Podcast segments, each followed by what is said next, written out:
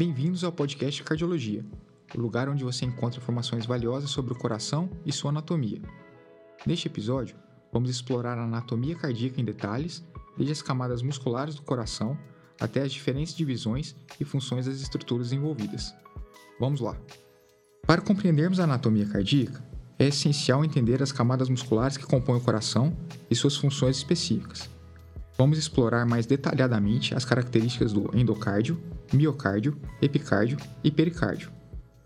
O endocárdio é a camada mais interna do coração. Ele reveste as cavidades cardíacas e é composto por um tecido endotelial fino. Além disso, ele atua como uma barreira semipermeável, controlando a passagem de substâncias entre o sangue e as células cardíacas. O miocárdio é a camada média e mais espessa do coração, composta por células musculares cardíacas altamente especializadas, chamadas de miócitos. O miocárdio é responsável pela contração rítmica e coordenada que impulsa o sangue através do sistema circulatório. Essa contração do miocárdio é essencial para o funcionamento adequado do coração como uma bomba eficiente. O epicárdio é a camada externa e mais fina do coração, também conhecido como uma membrana serosa visceral. Ele envolve o coração como um revestimento protetor. O epicárdio contém vasos sanguíneos, como as artérias coronárias, nervos e tecido adiposo, fornecendo suporte estrutural e nutrição para o coração. O pericárdio, por sua vez, é uma membrana fibrosa resistente que envolve o coração. Consiste em duas camadas principais: o pericárdio fibroso externo e o pericárdio seroso interno. O pericárdio fibroso fornece suporte e proteção ao coração, enquanto o pericárdio seroso secreta o líquido pericárdico que reduz o atrito entre o coração e as estruturas circundantes. A compreensão dessas camadas musculares do coração, endocárdio, miocárdio, epicárdio e pericárdio, é fundamental para entender as estruturas e o funcionamento do órgão vital que é o coração. Agora que entendemos as camadas musculares do coração, vamos explorar a divisão e as funções das estruturas cardíacas principais. O coração é dividido em quatro câmaras: átrio direito, átrio esquerdo, ventrículo direito e ventrículo esquerdo. Cada uma dessas câmaras possui sua função específica no ciclo cardíaco.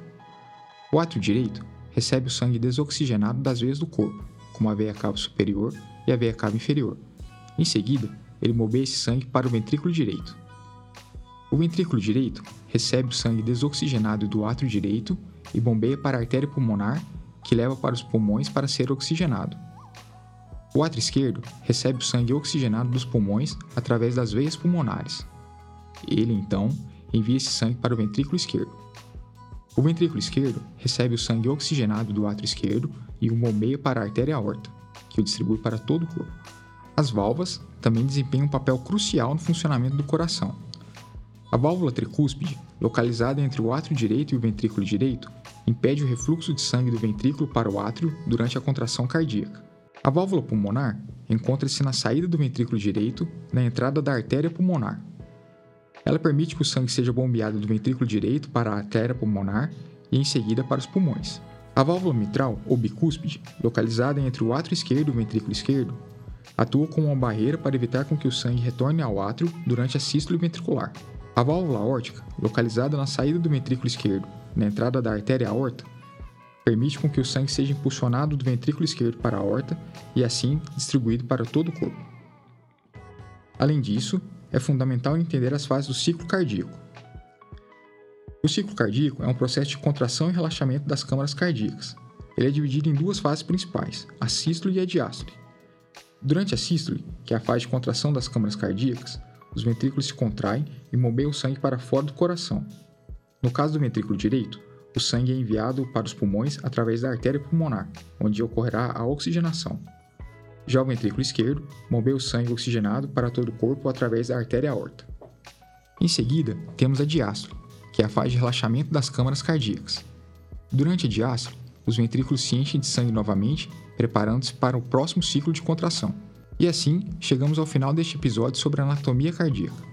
Esperamos que você tenha adquirido um melhor entendimento sobre as camadas musculares do coração a divisão das estruturas cardíacas, o ciclo cardíaco e a circulação sanguínea.